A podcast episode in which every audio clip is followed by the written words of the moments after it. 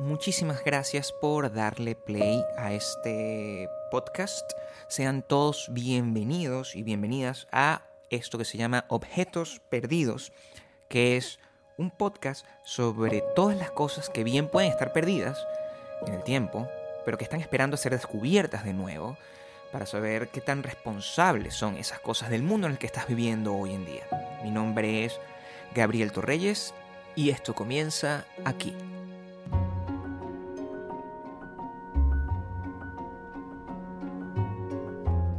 Si estás escuchando esto es porque yo soy parte del podcast No sé, dime tú que hago con mi esposa Maya Ocando. Y desde hace mucho tiempo he tenido la,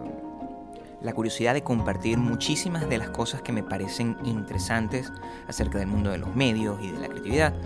Y mm, me había faltado la iniciativa por múltiples cosas y múltiples proyectos en los que he estado trabajando en los últimos años para hacerlo, pero ahora que estamos arrancando una nueva etapa y esta nueva etapa es de contenido que vamos a estar compartiendo en exclusiva dentro de nuestro Patreon, que es patreon.com slash Maya y Gabriel, sí encontré como un, como un ángulo, una inspiración para poder hablar de esto sin este, dándole un enfoque nuevo, que es eh, básicamente una de las razones por las que la mayoría de las personas que tratamos de hacer algún tipo de, contenido, y en este caso de una audioserie, nos vemos eh, limitados porque sentimos que cualquier cosa de la que vayamos a hablar es una cosa de la que ya se ha hablado millones de veces y probablemente es así. Pero después de que uno se pone y le da vueltas a la cabeza, sí puede encontrar que las experiencias personales de cada uno y el enfoque particular que puede tener cualquiera de las millones de personas que habitan en este mundo, este, siempre puede generar una cosa completamente distinta y algo que puede alguien estar buscando dentro de este universo extraño que se llama Internet.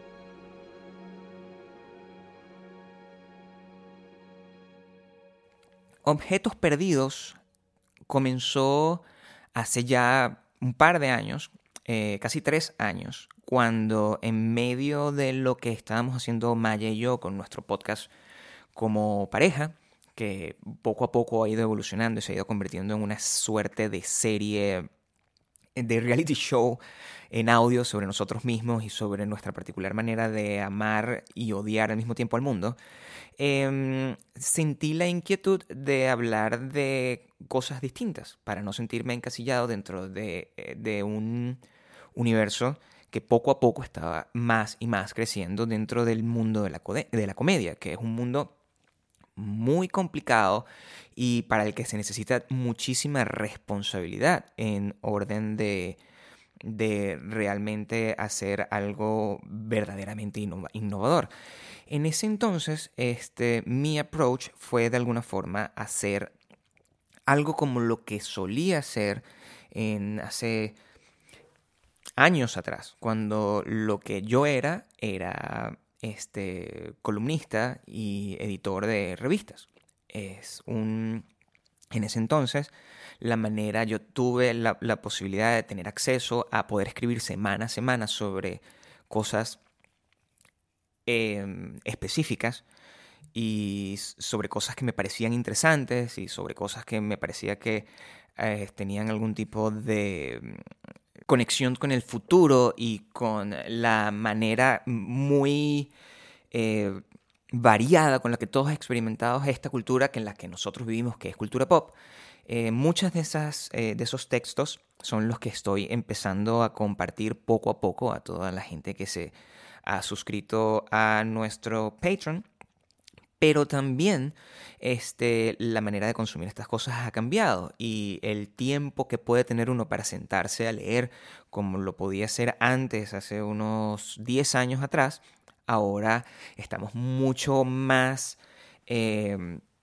conectados con otro tipo de consumo de información. La mayoría de la gente prefiere ver videos eh, que le dejen algo eh, porque sienten que de repente 30 minutos o una hora de su vida este, puede tener toda la cantidad de información que necesita sin necesidad de darle el tiempo de leer todo un libro que puede tener 400 páginas y que se siente al principio como un reto. Y está bien, porque de hecho la manera como los, los medios audiovisuales tienen una caída tan y un impacto tan fuerte por la cantidad de información que está concentrada en un solo cuadro, en un solo frame de, cinematografía, supera todo lo que puede uno tratar de decir con palabras. Y últimamente está el tema de las audioseries, de los podcasts. Em, y los podcasts ha sido una cuestión completamente que ha tomado a todo el mundo de sorpresa, porque no es nada nuevo. Este, y la verdad es que todavía sigue siendo una especie de territorio comanche donde todo el mundo está tratando de, crear su propia voz dentro de, este espacio, ¿no? Entonces, si bien es cierto que hay muchísima gente que eh, empezó a descubrir el tema de los podcasts porque sus comediantes favoritos empezaron a hacer podcasts. Y si bien muchísimo antes de eso,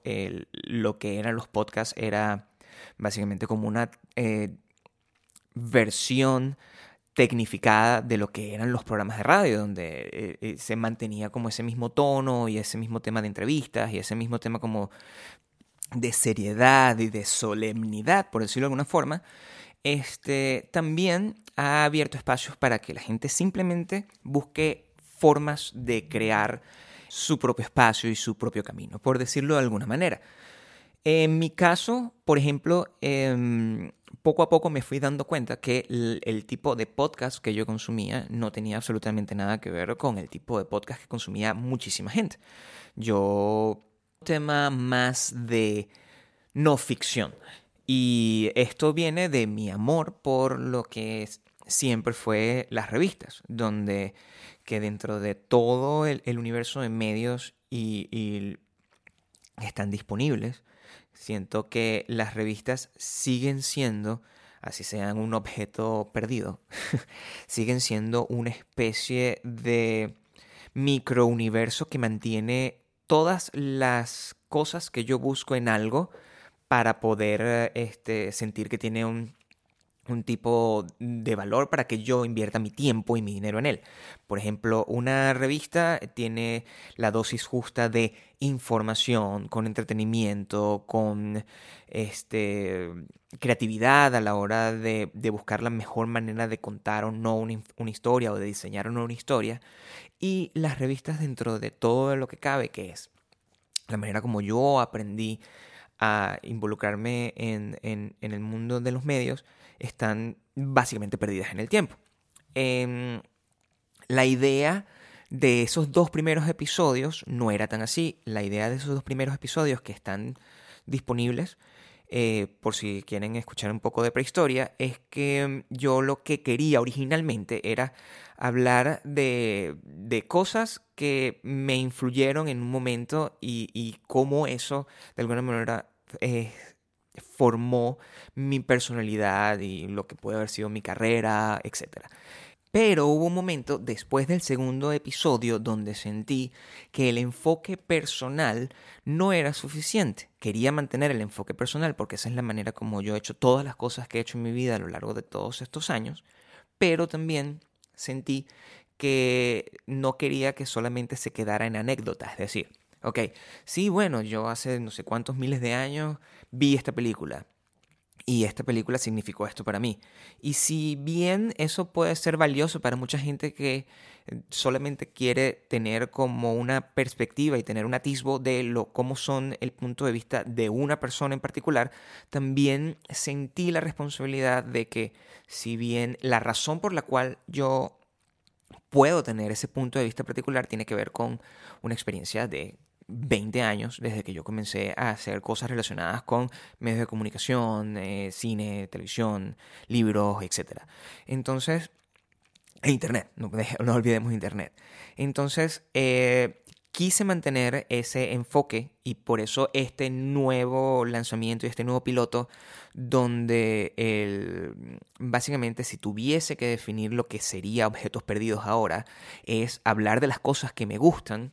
y sus repercusiones en el tiempo. Y me di cuenta que, eh, eh, por eso, después de 20 años haciendo lo mismo, quizás eh, eh, ya mi visión de las cosas es completamente distinta a la gente que de repente está empezando a hacer algo que tiene que ver con, no sé, videos de YouTube o TikTok, por ejemplo, que el, enfoque que tuve yo al principio de lo que fue mi carrera o al principio de lo que fue mi primera inquietud de contar una historia o de transmitir algo o de entretener. Em, esta idea me vino al, final como que todas las piezas cayeron en, en su justo lugar cuando yo me encontré, estaba navegando por el feed de Instagram y me encontré con una publicidad de una revista que se llama Wired. Si eres una persona más o menos eh, de mi edad, tú puedes haber, y, y te eres apasionado de las revistas y de los medios de comunicación en general, a lo mejor sabes de qué revista te estoy hablando, porque la revista Wired fue una revista que en los 90 con todo el auge del inicio de Internet y con todo lo que significó la evolución de esta primera gran burbuja que en algún momento cayó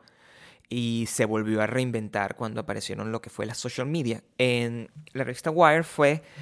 el, el medio por excelencia donde tú podías tener un atisbo de cómo era el futuro. En sus páginas hablaba de lo que se conoce como nueva economía, que ya en este momento ya eso queda como prehistórico porque la nueva economía ya es la economía per se, es un tema donde apenas ahí se hacían ejercicios futuristas sobre eh, lo que sería el Bitcoin, por ejemplo, o cómo los likes son eh, en, social media se convierten en una especie de currency donde eh, se, se le asigna mucho más valor en algunos casos a no sé cuántos likes que a la calidad del contenido o al tipo de contenido per se. Y me llamó la atención todo eso, porque cuando yo veo ese, ese aviso que me sale, me doy cuenta que dice que me están cobrando por un año de revistas Wired 10 dólares, más acceso a todos sus archivos, más un montón de etiquetas para que le pegues la computadora. Cuando yo veo eso, Mm, eh, inmediatamente se me prendió el bombillo porque yo dije, wow, qué complicado es, no solamente para mí como una persona que ya dentro de lo que cabe soy un dinosaurio, no solamente por un tema de edad, sino por un tema de, de conexión con todas las cosas que están pasando a una velocidad cada vez más supersónica, este, sino que es una cosa que también está viviendo medios grandes y establecidos, con todo el dinero y todos los recursos del mundo. Em, y si bien estoy seguro que esos medios, de la misma manera que lo he hecho yo, en la medida de lo posible, tratan de mantenerse actualizados con todo lo que está pasando, también eh, ocurre que ya hay simplemente una forma en la que nuestro cerebro está wired, valga la redundancia y valga el chiste, que ya nosotros eh, tenemos que aprender mientras las generaciones posteriores ya vienen eh, aprendidas o genéticamente, no, diría genéticamente, pero quizás eh, por X o por Y naturalmente preparadas para enfrentarse a, cualquier tipo de, de, cambio, revolución o update que ocurren en, la forma en la que consumen información. Y cuando hablo de eso, eh, sin ir muy lejos, si yo tuve que aprender a utilizar el iPad, cuando yo tuve el iPad por primera vez en mis manos, hace 10 años quizás, em, evidentemente la forma, por más años que yo tenga de hacerlo, la forma como yo aprendí el iPad viene limitada y, está condicionada a la manera como yo aprendí a, consumir cualquier otra cosa, como una revista o como un libro o como un programa de televisión. Y cuando piensas en eso, que es que en, mi caso particular y en el caso de la mayoría de la gente que, aprendió a, que se enfrentó al iPad por primera vez en su, a esa edad, cuando tú te encuentras con algo nuevo, tú tratas de aprender o de adaptar tu conocimiento previo sobre cualquier cosa a el conocimiento, a, esto nuevo que te está pasando. Entonces tú lo que haces son como asociaciones. Tú dices, ah, bueno, eso es como un iPad. Entonces, ¿qué es esto? Eso es como, usas tus referencias para eso. Esto es como un libro también, ¿no? se puede leer como un libro y esa es la manera como lo sabes usar. Ah, pero también puedo ver películas aquí. Entonces también es como un televisor. Y de alguna forma vas como asignándole cosas a ese objeto nuevo y lo conviertes en un, objeto que reconoces. La diferencia está en que una persona que es joven, eh, al, momento de enfrentarse a una nueva tecnología,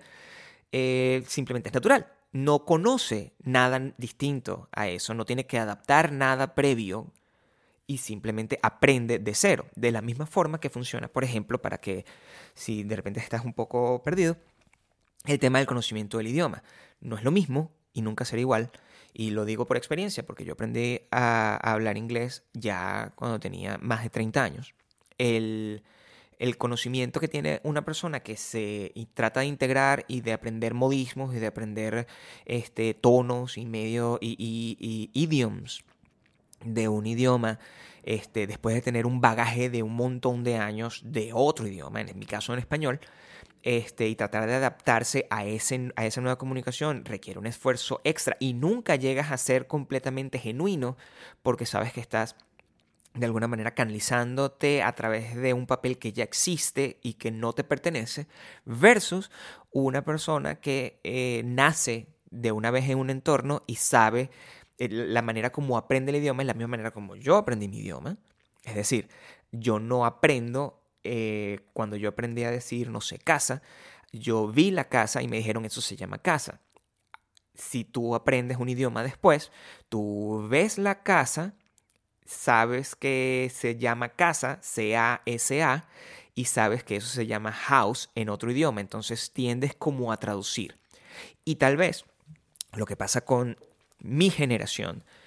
y lo que me parece que puede ser prácticamente como una lección de historia para gente que no es de mi generación es entender cómo todos nosotros hemos estado en un proceso de constante traducir, de nuestra experiencia a la experiencia eh, nueva, ¿no? A lo que, a, lo que, nos, a lo que nos toca enfrentar em, con curiosidad y con sobre todo muchísima ignorancia. Eso me abrió las puertas y me abrió la mente para decir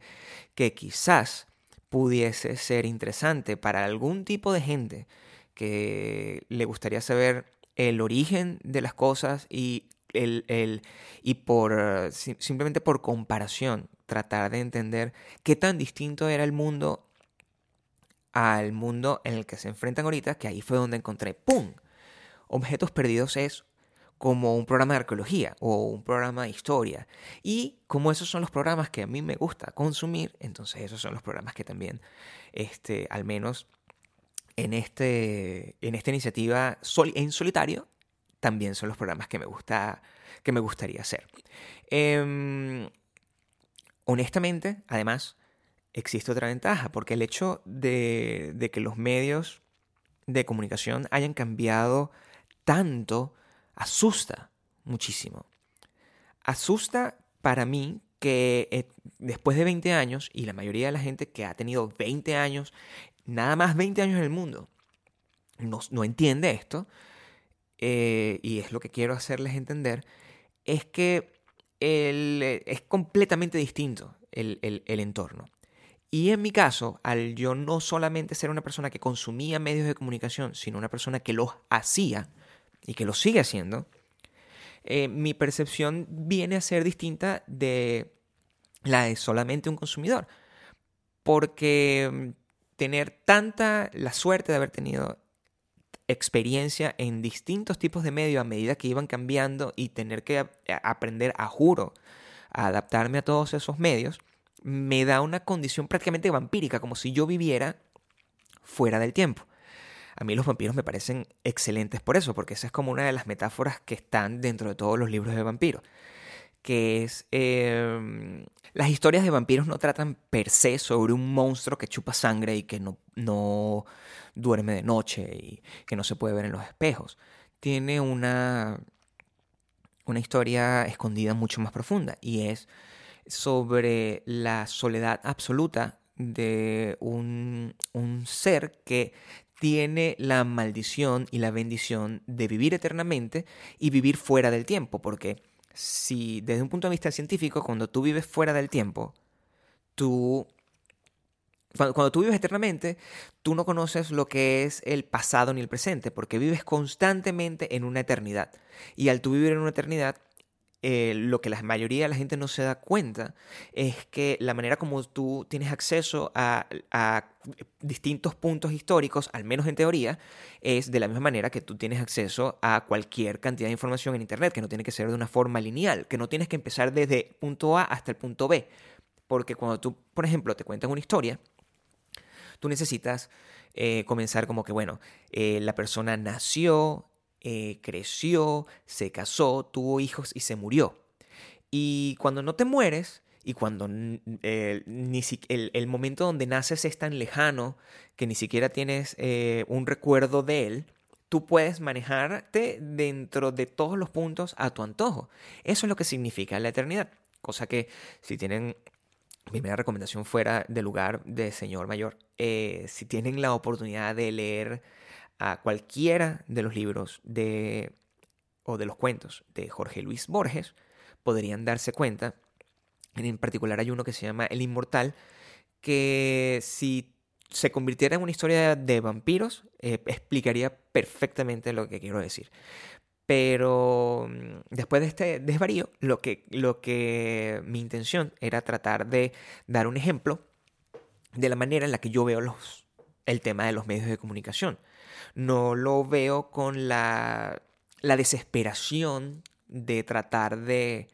de, de, aprenderlos porque sí, sino los, los, los veo con, con perspectiva. Yo siento, además, que uno de los grandes problemas actuales es, es que todos somos parte de los medios de comunicación de una, es parte de nuestra vida. Cuando en, otras épocas nuestra vida no tenía que ser necesariamente parte de los medios de comunicación en algún momento histórico, lo creas o no, no todo el mundo era creador de contenido. En algún, en algún momento histórico no todo el mundo tenía la necesidad de tener un canal de YouTube o no todo el mundo sentía que si no tenía una página de Instagram para su tienda de tortas, iba a ser un fracaso y no iba a existir. Es como que poco a poco se nos ha creado y se nos ha impuesto una realidad alternativa este, con sus propias leyes y sus, propios, eh, sus propias castas de poder, donde sentimos que si no estamos ahí, si no este, crecemos dentro de ese lugar y si no tenemos éxito en ese lugar, no tenemos éxito at all. Lo que no tiene nada de sentido porque la vida no puede estar considerada en esos términos, pero cuando nos damos cuenta que en los criterios en los que nosotros mismos nos asignamos valor no son los mismos criterios con los que nos asignábamos valor antes, eh, es donde nos sentimos un poquito más perdidos. y haber visto la transición entre una percepción de éxito y otra es uno de los grandes conflictos que la mayoría de nosotros tenemos y uno de los más grandes conflictos y más grandes generadores de crisis de identidad, ansiedad, sensación de fracaso, depresión, etc.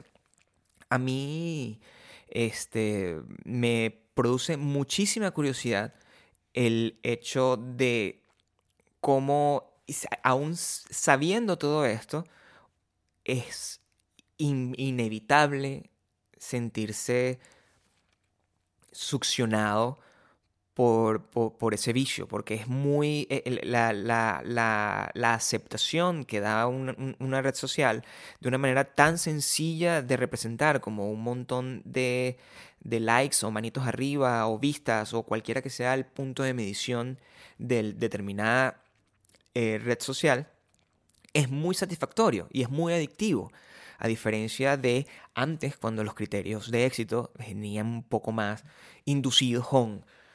tener dinero o tener una casa grande o tener un carro de cierta cosa o simplemente ser reconocido porque, no sé, eras músico, como me pasaba a mí que yo quería, lo que quería ser rockero y hubiese deseado tocar frente a 500 personas que pagaran por mí. Y eso para mí e, es el éxito, aunque siempre me hubiese, me hubiese comparado con alguien que llenara mil personas o que llenara 50 mil. Ahora esa comparación no solamente tiene que ver con con una disciplina en particular o no. Ahora esa comparación pasa, no importa el tipo de persona o el tipo de trabajo o el tipo de sueño que tengas. Em, todos nosotros, seamos vampiros o no, estamos viviendo dentro de esto. Y em, a medida que yo eh, decidí encerrarme a terminar de escribir proyectos que tienen otro tipo de, de tiempo de realización, a diferencia de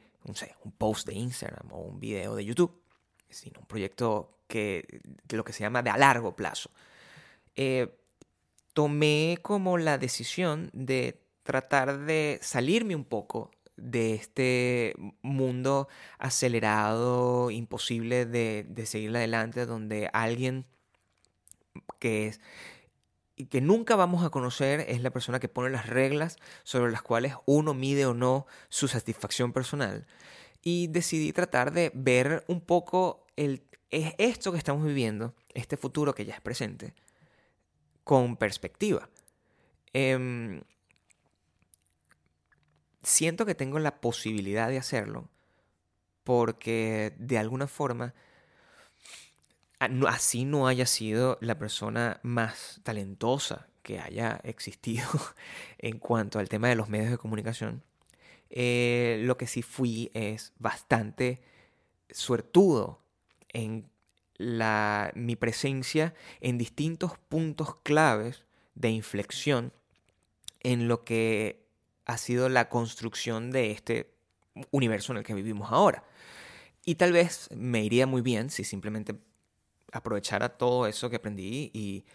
este, siguiera tratando de cabalgar por las cosas que eh, se presentan todos los días, cada vez que inventan algo nuevo, en lo que uno tiene, te dicen y te lo venden y te dicen que esa es tu oportunidad de realmente hacerlo esta vez. Pero al yo haber mantenido mi posición, a pesar de haber caído varias veces, pero la mayoría del tiempo me salgo y, trato de entender todo desde afuera, eh, lo que tengo más bien es una cantidad de anécdotas, una cantidad de historias, y una cantidad de información, y una cantidad de conocimiento, que si bien eso no me hace una persona que sabe todo, me llena de mucha curiosidad seguir aprendiendo y de alguna forma mientras aprendo tratar de compartir y de descargar, download, eh, para utilizar los términos de una vida digital como la que tenemos ahora, toda esta información para tratar de darle sentido. Porque ese es el problema que hay. Cuando quizás el gran problema que hay ahora es que es muy difícil darle sentido a las cosas cuando estás dentro de ellas. De la misma forma que eh, siempre se recomienda que nadie debería escribir algo de lo que está viviendo en, en este momento hasta tener un poquito de distancia sobre lo, lo que quiere hablar o no. Y mm, después de todos esos años, a lo mejor lo que yo tengo es la distancia suficiente, no solamente hacia lo que está pasando ahorita, sino hacia lo que pasó en su momento, como para tratar de darle una organización que sea no solamente útil para cualquiera que esté escuchando este podcast, sino también útil para poder entender quién soy y cuál sería mi identidad y por qué somos como somos y por qué me gustan las cosas que son. Eh, es, un, es una transformación de lo que era originalmente la idea de objetos perdidos a algo un poquito más heroico dentro de lo que cabe, porque eh, y, más honesto, porque traté de, convertirlo en una, en una manera de conocerme a mí mismo, y de descubrir las razones por las que soy como soy y por las que quiero crear, las cosas que quiero crear y las razones por las que reacciono de cierta forma hacia ciertas cosas y, hacia otras no. Al final, la, cultura pop, que es el, el, el elemento formativo de mi personalidad, es las cosas que más han tenido impacto en la manera como disfruto, como creo, como veo, como entiendo las cosas. Ese montón de referencias que están flotando en el aire, al final, al menos para mí, son la columna vertebral o el esqueleto sobre el cual se, desarrolló mi personalidad. Pero em, mi esperanza, mi expectativa es que puedas aprender sobre tu propia personalidad, porque el, el principal objetivo de esta audioserie es ponerte sobre un espejo en el rostro, un espejo a sobre, de las cosas que te gustan y de las cosas que no te gustan y de las cosas que, que sientes que fueron importantes en tu vida y, y darte cuenta no solamente que eso puede tener un origen que tú ni siquiera te imaginas, sino también que la cultura pop tiene mucho más que ver en ti de lo que tú mismo imaginas. En definitiva, la razón por la cual decidí retomar el podcast de objetos perdidos es que mucha gente que me conoce o que no me conoce, sino que simplemente ha seguido mi trabajo, me escribe, me manda mensajes o, simplemente me, deja un comentario y me dice, ¿por qué no hablas de esto? ¿Por qué no, no hablas del, del proceso creativo? ¿O por qué no hablas del otro? Y yo en ese entonces, pues lo que siempre voy a responder es que estoy completamente seguro de que mucha gente que tiene muchísima más capacidad que yo, sobre todo desde el punto de vista didáctico, porque eh, hay, una cuota de responsabilidad en la información que compartes. Pero también eh, cuando me decían esas cosas trataba de encontrar como alguien o algo o un producto que tratara específicamente sobre estos temas sobre las historias de los medios, sobre de dónde salió el Internet y por qué nos está volviendo locos, y qué hubiese pasado si las revistas no hubiesen existido,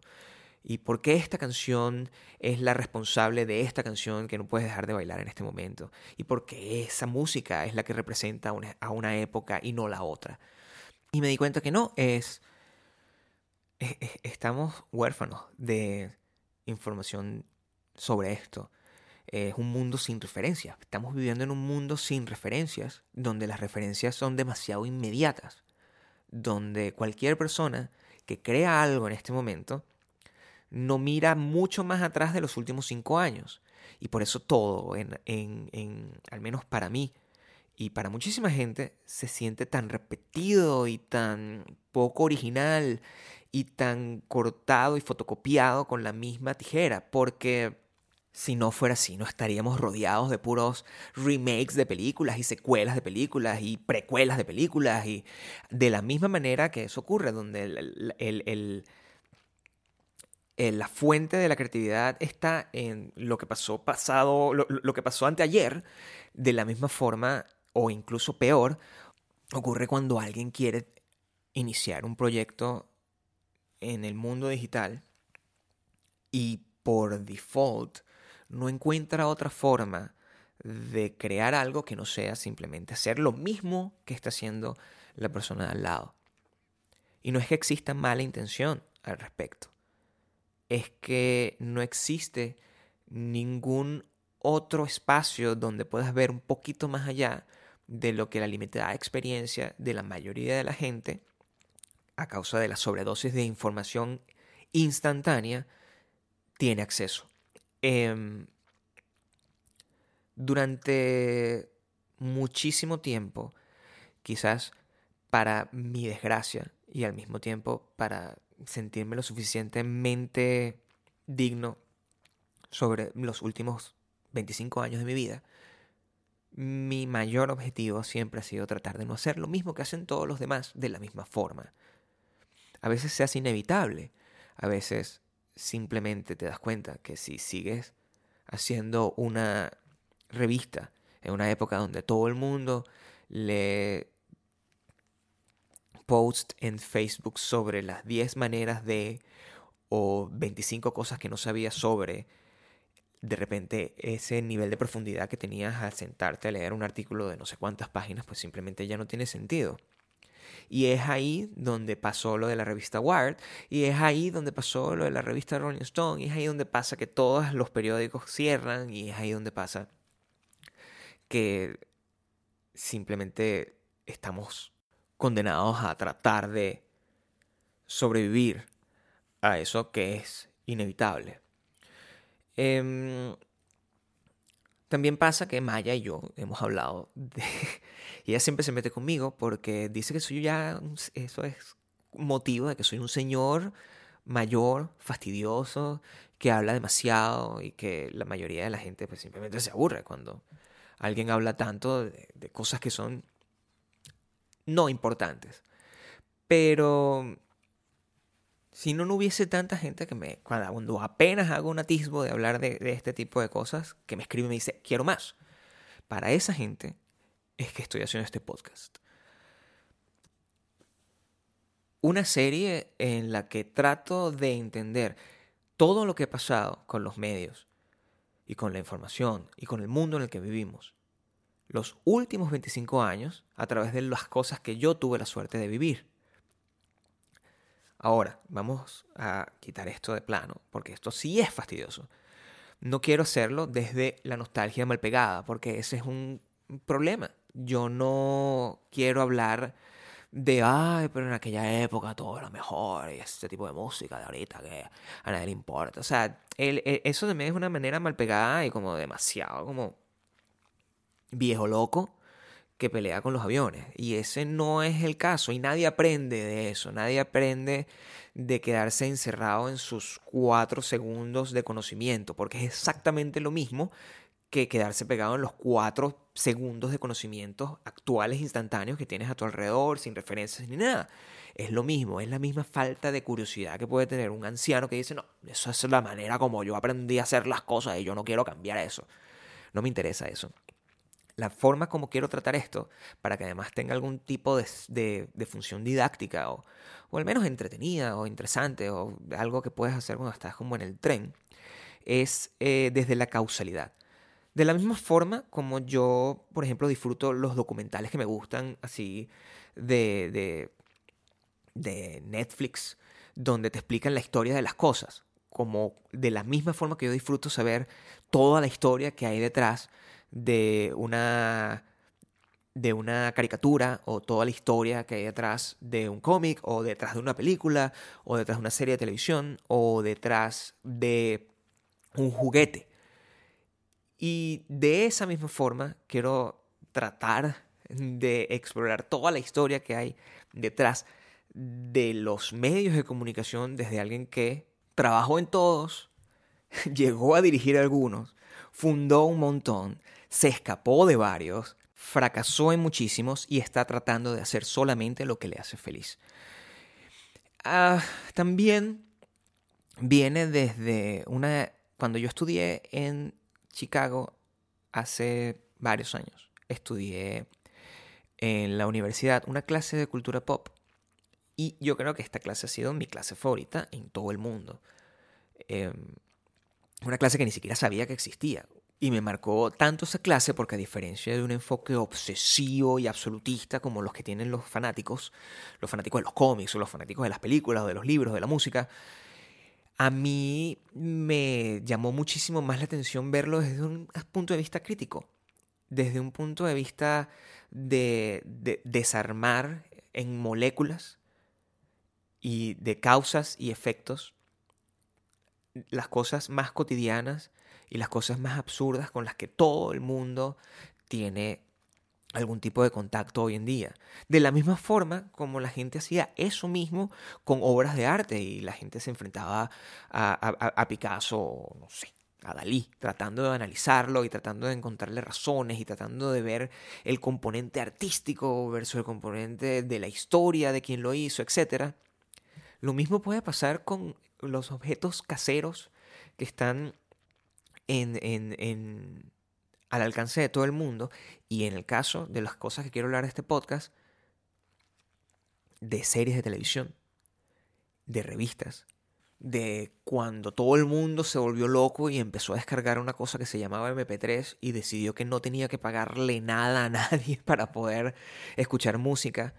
Son miles y miles de cosas que de alguna manera tuve la suerte de investigar, hacer o vivir simplemente. Y eh, de esas cosas son las que quiero hablar en Objetos Perdidos. Yo era un niño la primera vez que me ofrecieron un trabajo como editor de un periódico. Y ese mismo periódico pasó por 16.000 transformaciones, de la misma manera en la que el mundo en el que vivía ese periódico pasó por 16.000 transformaciones. Y eso es lo que quiero que sea el hilo conductor de esta historia. La épica de este muchacho de 17 años, que por casualidad